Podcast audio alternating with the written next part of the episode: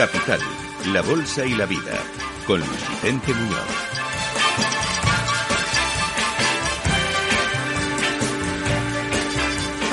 When you're alone and life is making you lonely, you can always go downtown. When you've got worries, all the noise and the hurry seems to help, I know. Downtown. Listen to the music of the traffic in the city. Linger on the sidewalk where the neon signs are pretty. How can you lose? The lights are much brighter there. You can forget all your troubles, forget all your cares. So go downtown. Things will be great when you're downtown. No finer place for sure. Downtown, everything's waiting for. Pues ya no hay que esperar más. Se abre el consultorio de bolsa en Capital Radio. Hoy con don Álvaro Blasco, director de ATL Capital. ¿Cómo estás, Álvaro? Muy buenos días. Muy buenos días. Hoy con tono positivo en nuestro alrededor. Bolsas, bonos, volatilidad baja, eh, fiesta en el mercado tras los resultados del Sabadell. Lo de Iberdrola, que ahora lo comentamos, lo de Iberdrola también es sorprendente, entre otras cosas. No, no, desde luego, o sea que la, la, como estábamos comentando, la fe que tienen los accionistas de Iberdrola en la compañía es tremenda y yo creo que en parte está, por supuesto, eh, justificada, pero realmente que prácticamente el 80% opte por ese eh, dividendo en acciones, pues me parece un éxito rotundo para la compañía. Porque esto es lo que ha comunicado hace unos minutos Iberdrola, la Comisión Nacional del Mercado de Valores, que el 80% de sus accionistas han preferido recibir títulos de la compañía en lugar de dinero, en lugar de la retribución en dinero del dividendo, que eran 18 céntimos de euro por acción por título. Así que eh, va a ampliar capital, va a emitir 84 millones de nuevas acciones. Es una ampliación de capital más o menos del 1,32%, lo que le va a permitir eh, capitalizarse un poquito más. No, no, desde luego. Yo creo que el éxito que está teniendo en los últimos años en este dividendo flexible eh, la compañía es espectacular y yo creo que bueno que el desarrollo internacional que está teniendo la compañía, pues en Australia, en, en eh, Estados Unidos, mm, por supuesto en mercados donde ya está eh, firme como pues el Reino Unido, etcétera, pues yo creo que eh, realmente dan una visibilidad bastante importante a la compañía. Eh, su lucha eh, por incrementar eh, la producción vía energías limpias eh, pues también está siendo reconocida y está llevándose eh, grandes inversiones. Eh, quizás también su política no que está teniendo ahora de, de compartir esas grandes inversiones en energías limpias con otros inversores que le permiten pues hacer parte de caja y mantener el control de la de la inversión y con esa caja pues seguir creciendo bueno yo creo que la verdad es que eh, Iberdrola es muy atractiva para los inversores Aunque quien se lleva todo el sex appeal de la mañana es el Banco Sabadell. Vaya subida que ahora rebasa el 8%, 1,07. Es para tanto lo que ha publicado esta mañana el Sabadell.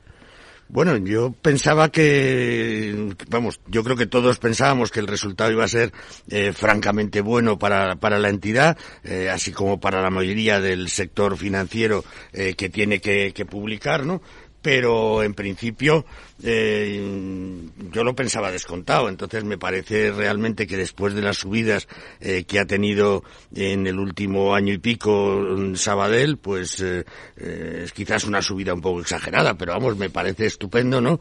Eh, que la entidad siga cosechando el beneplácito de sus inversores y, y bueno, este beneficio neto de casi 860 millones que representa casi un 62% de crecimiento, mmm, pues yo creo que justifica ¿no? la, la buena actuación que ha tenido la cotización del banco en esos eh, últimos trimestres, ¿no? ¿Puede haberle ayudado que mm, el TSB ya está en beneficios, que ya se acabó esa pesadilla, ya pagó la multa del proceso, del lío informático que tuvo con su filial británica? Bueno, yo creo que estás en lo cierto, ¿no? Que ese tipo de temas que preocupa mucho a los inversores porque eh, aunque la propia entidad pueda tener una visión muy clara de a dónde eh, pueden llegarle los costes y, y los eh, y las sanciones, etcétera, eh, el inversor pues siempre cuando ve dudas pues se retrae un poco, ¿no? Eh, también yo creo que puede ayudar esa idea de que va a haber un, un incremento del, del, del dividendo eh, en efectivo de, de 0,02 céntimos, ¿no? Que pasa el payout del 40 al 50%, pues yo creo que es importante. Eh, también la recompra de acciones, eh, bueno, eh, y luego que el, el, el, beneficio del cuarto trimestre del año, que yo creo que es lo que está cotizando este 8%, eh, se esperaba por el consenso en torno a los 117 millones y han sido 149, o sea que se están acelerando en principio, parece ser, los eh, beneficios de la, de la entidad eh, según va mm, calando ¿no? esa subida de tipos eh, que hemos tenido hasta ahora en los últimos trimestres. Pues vamos a empezar a atender ya directamente a nuestros oyentes. Recuerdo que para preguntar en directo en nuestro programa, mientras estamos aquí en directo, porque hay personas que luego lo escuchan en podcast, bueno, en el directo también hay un teléfono, el 91 283 33 33. El correo electrónico es oyentes arroba y el WhatsApp, y ahí podéis dejar la pregunta grabadas con vuestra voz, es el 687 050 600. Por cierto, antes de, de, responder, hay otro otro banco que está también muy alegre esta mañana, ¿eh? Unicaja, sube casi el 4% a 1,24. Sí, sí, también es una subida espectacular, que me lo comentabas hace, hace un momento, ¿no? Y, y, bueno, pues yo creo que lo hace un poco a rebufo, como se dice, de, de este buen resultado que ha tenido eh, Banco de Sabadell y del buen tono en principio que tienen eh, los resultados de los bancos que tienen todavía que publicar, ¿no? Entonces, bueno, yo creo que es eh, eh, un poco a la, en la estela de lo que está subiendo Sabadell, eh, que automáticamente se piensa que ese cuarto trimestre del año también puede haber sido eh, más positivo de lo que de lo que se esperaba y por lo tanto, bueno, pues están tomando posiciones. Sí, porque claro, ahí pues puede, hasta que se publique el resultado no veremos más detalles. No, efectivamente, ahí ya estamos un poco ciegos todavía. Bueno, preguntas que nos van llegando. Buenos días, don Álvaro. Querría saber qué opina usted sobre el IBEX 35. ¿Cree que es un índice que puede hacerlo mejor este año? ¿Estaría bien indexarse al IBEX 35? ¿Tendría más sentido hacerlo a un índice europeo mayor como el Eurostox 50? Bueno, es, es, difícil. Para empezar, el IBEX 35 no lo hizo nada mal, entre comillas, el año pasado, ¿no? A pesar de las pérdidas, ¿no? Pero yo creo que actuó bastante bien, ¿no? Y este año, pues ha empezado con muchísima fuerza. Bueno, eh, tenemos que tener en cuenta que nuestro IBEX, pues eh, hay sectores que pesan mucho, eh, y sectores que entre comillas pues están de moda eh, por parte de las intenciones de inversión de, de muchos eh, de muchos inversores no y ahí bueno pues la fuerza presente la fuerte presencia de bancos eh, la fuerte presencia de, de, de, de eléctricas eh, petróleo etcétera. Bueno yo creo que eso puede ayudarnos a hacerlo bien pero eh, quizás yo por prudencia en un año que todavía eh, creemos nosotros, por supuesto, que va a ser positivo, pero que en los primeros meses puede tener cierta volatilidad, pues yo casi preferiría eh, irme a un índice más amplio, eh, quizás incluso pues el stock 600, donde hay un, una ponderación de muchos sectores muy importante. Porque el 50 es pequeño, claro. El 50, 50 es pequeño. Yo, yo la verdad es que mmm, haría o el IBEX 35 o el Eurostock 600 directamente. Yo creo que el Eurostock 600 es un poquito más prudente a estas alturas. ¿no? Muy bien. Eh, empezamos a escuchar también eh, los WhatsApps. Ahí dejadnos, por favor, eh, preguntas grabadas con vuestra voz. 687-050-600. ¿Qué tal? Buenos días. Hola, muy buenas. Me gustaría hacer una consulta sobre Nvidia. A ver qué piensa el analista si está formando una figura de cambio de tendencia. Y si es así, a qué nivel podríamos entrar y sobre todo dónde colocaríamos el stop loss. Y por otra parte, Logista parece que lleva unas cuantas sesiones consolidando y da la sensación de que quiere seguir subiendo a partir de ahora. Pues también que me diga algo sobre el tema este. Eh, nada, muchas gracias al analista y al programa por las oportunidades y que nos da de aprender algo. Pues muchas gracias por las preguntas. Nvidia efectivamente hizo ahí un mínimo allá por el 14 de octubre del año pasado y desde entonces pues ha venido eh, mejorando y ahora pues está en 193 dólares.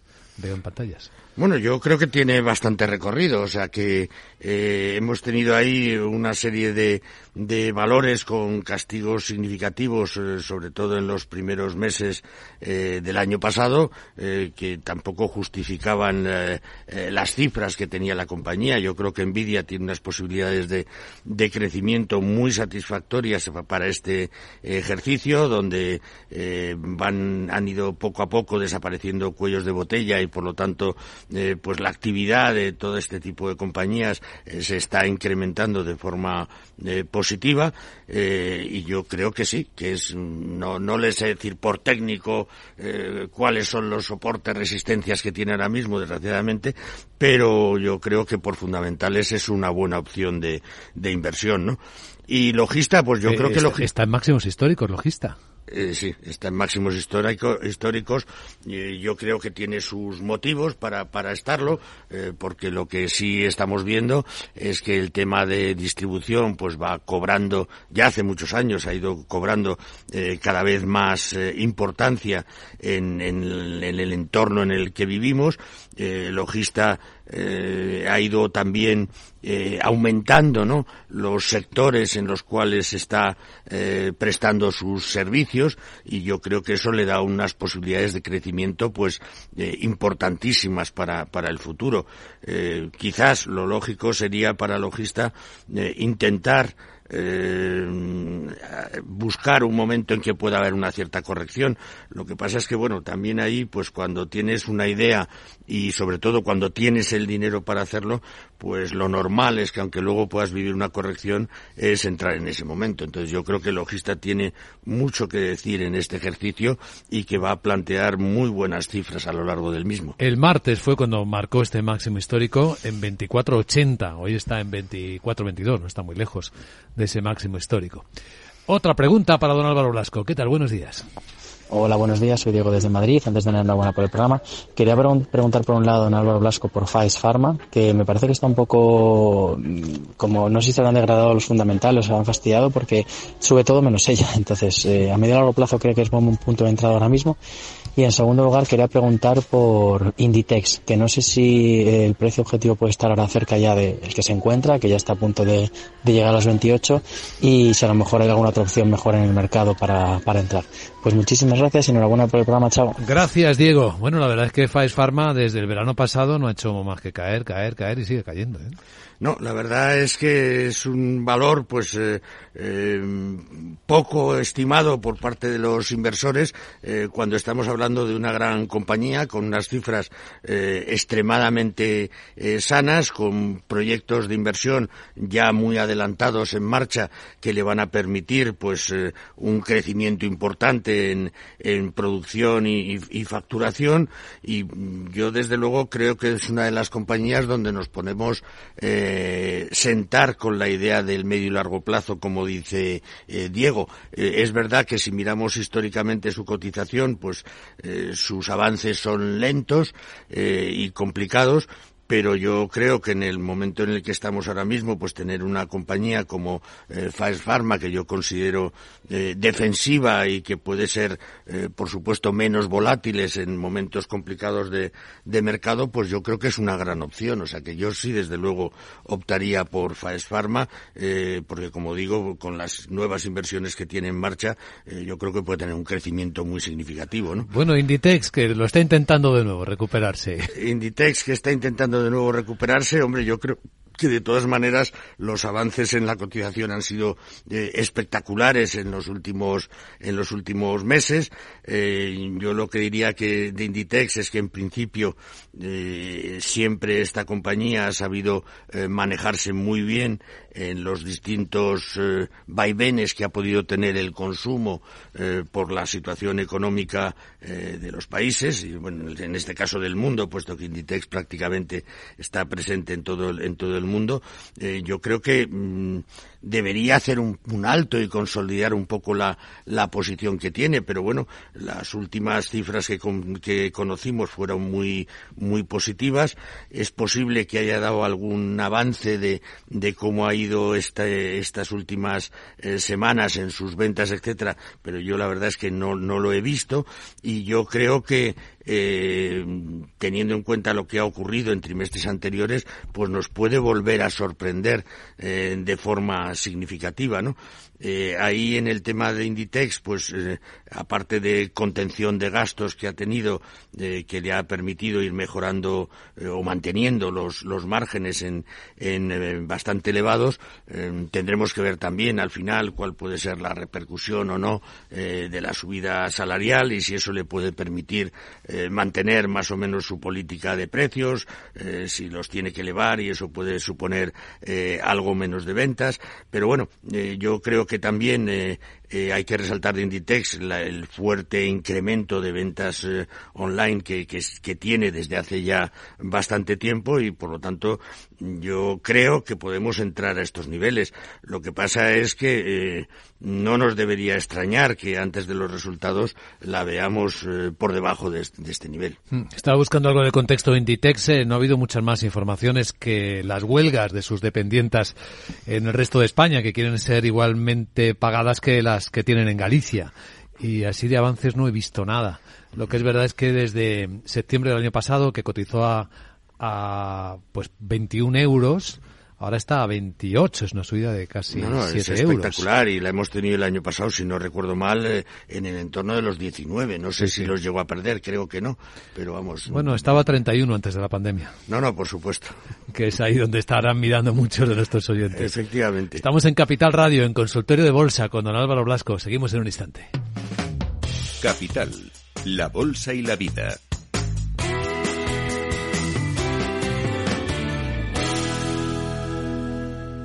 La fibra tardó décadas en inventarse, el almacenamiento en la nube, años, y el wifi, ni te cuento. Pero dar el primer paso hacia la digitalización de tu negocio te llevará menos de un minuto. Contrata fusión digital con fibra hasta un giga, centralita en la nube, líneas fijas y móviles. Y ahora, además, llévate móviles de alta gama desde cero euros. Infórmate en el 1489 o en telefónicaempresas.es. ¿Comenzamos?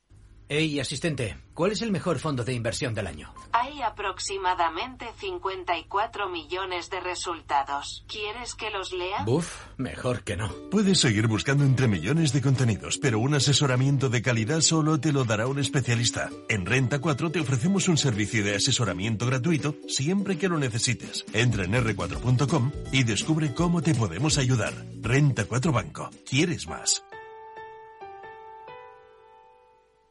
Nace Dirigentes Club, un espacio único donde cruzamos las historias de nuestros dirigentes, un entorno de networking para generar vínculos profesionales, la mejor plataforma de nuevos conocimientos y tendencias, un club donde ofrecemos a nuestros dirigentes los mejores planes y servicios, porque juntos alcanzamos el éxito, porque juntos sumamos. Descúbrelo en dirigentesclub.com. Capital, la bolsa y la vida.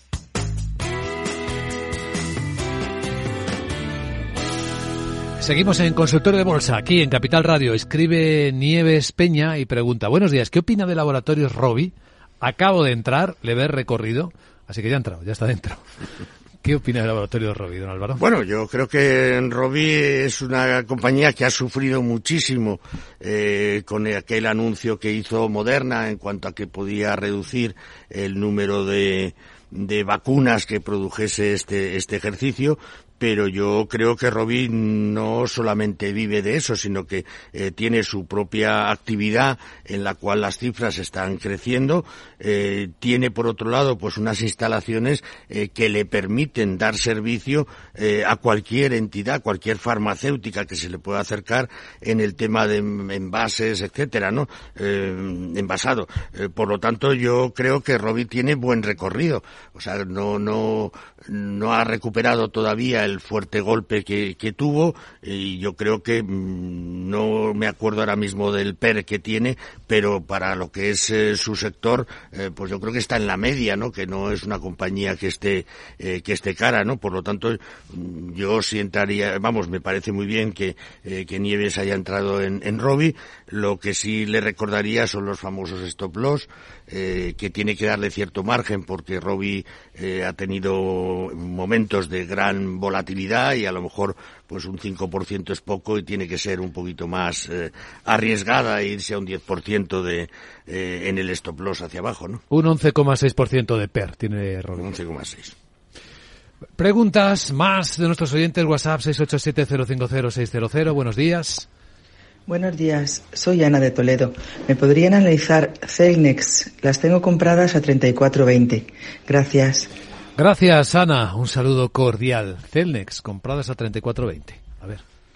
Bueno, eh, Celnex eh, yo creo que es una compañía que ha tenido unos años de crecimiento espectacular, lo cual le ha llevado también a un endeudamiento muy, muy elevado eh, y ese endeudamiento indudablemente ha castigado a la compañía en estas épocas que estamos viviendo de, de tipos ya mm, elevados y que van a subir todavía eh, algo más, ¿no? Eh, pero bueno, yo creo que el, anuncio que hizo de su cambio de política, donde va a intentar crecer mucho más de forma orgánica y que por lo tanto no vamos a ver eh, grandes compras, eh, pues en principio yo creo que fue bien acogido por los inversores, ¿no? Esa voluntad de poco a poco eh, ir reduciendo de forma significativa el endeudamiento, ¿no? Eh, yo creo que por su actividad no, no va a tener ningún tipo de, de problema porque indudablemente eh, estamos hablando de uno de los líderes eh, mundiales y que sus ingresos son tremendamente recurrentes en principio, ¿no? Eh, luego también hemos oído alguna posibilidad de que pudiera rumores haber, no confirmados, alguna ¿no? posibilidad no confirmados y que yo les daría valor 0,01 porque tampoco se los creen. ¿no? No, no hay que invertir con esa idea cuando las cosas eh, solo son leves rumores, ¿no? Eh, pero vamos, pudiera haber una operación corporativa, ¿por qué no? O sea que el, el precio de la entidad es bastante interesante, aunque como digo, también ese endeudamiento que tiene la compañía pues podría eh, frenar a posibles inversores eh, a tomar una participación. Entonces, yo invertiría en Celnex pensando exclusivamente en la, en la compañía y creo, eh, como digo, que lo puede hacer muy bien, que ese cambio de, de idea de reducir endeudamiento y crecer de forma orgánica, pues yo creo que es eh, muy positivo de cara al futuro. Ahora le está ganando un par de euritos a cada título y estaba mirando los precios objetivos que le están dando algunos bancos de inversión.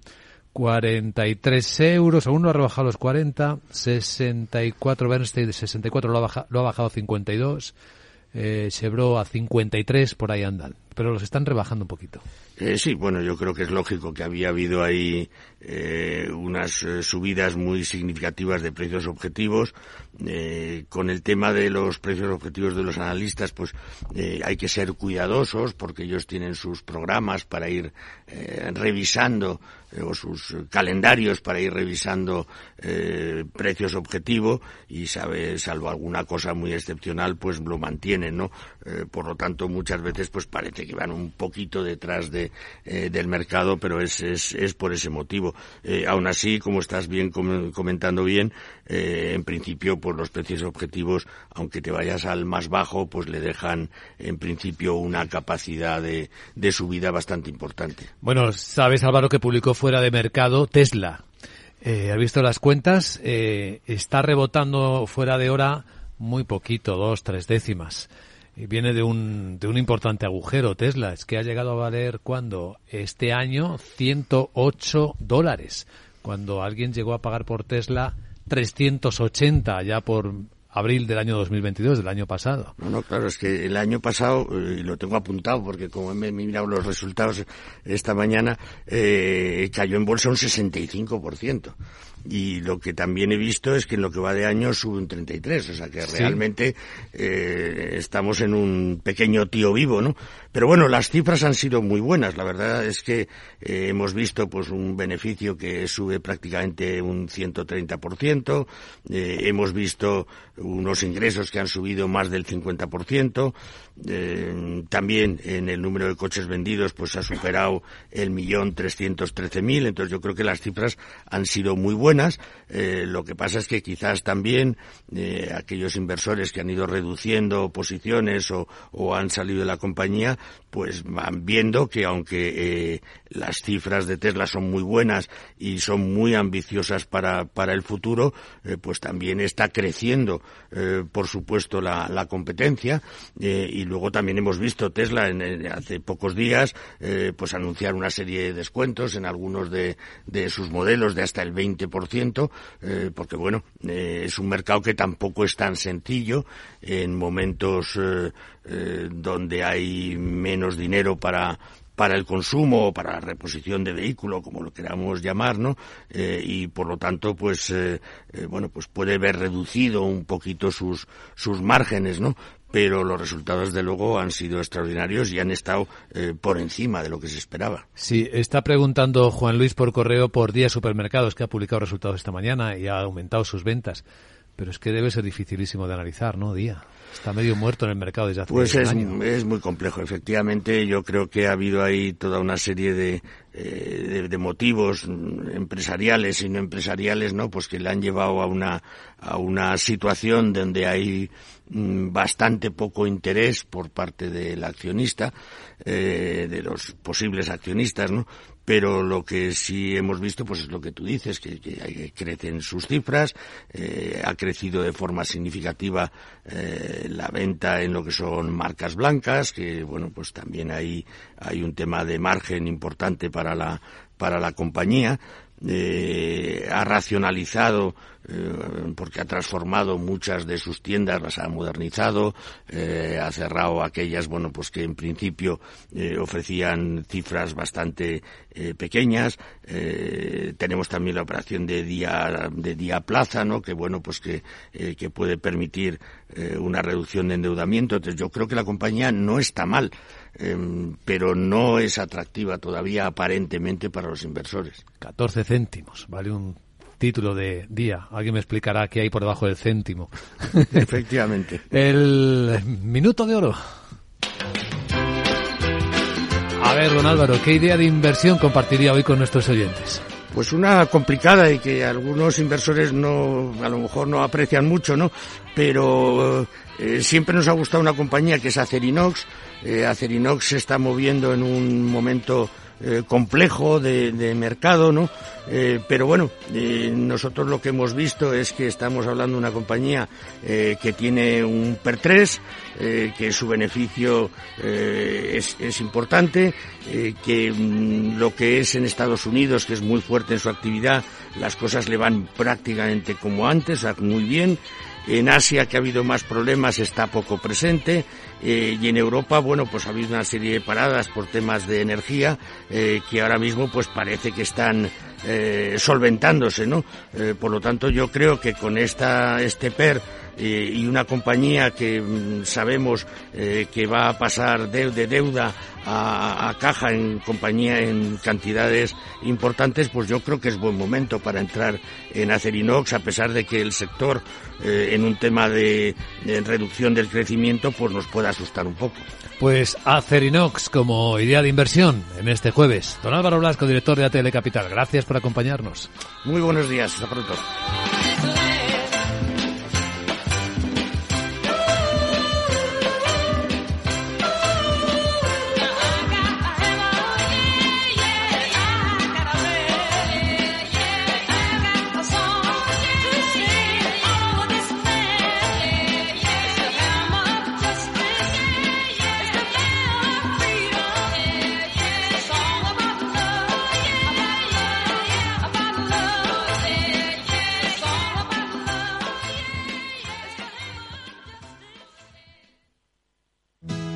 Comparando hipotecas? Hay matices que marcan la diferencia. Hipotecas Cuchabank. Consúltanos directamente. Más info en cuchabank.es. Capital Radio 103.2. ¿Estás bien? ¿Cómo estás? ¿Cómo te encuentras? Hablar sobre adicciones no es fácil. Abrir la conversación es un primer paso. El consumo de drogas daña tu cerebro y daña a tu vida. Podemos ayudarte. Visita madridpiensaenti.es. Ayuntamiento de Madrid.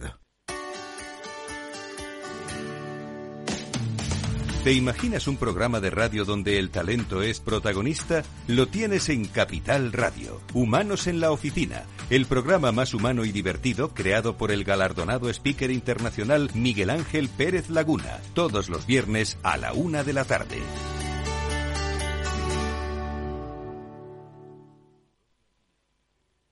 Capital Radio, la genuina radio económica.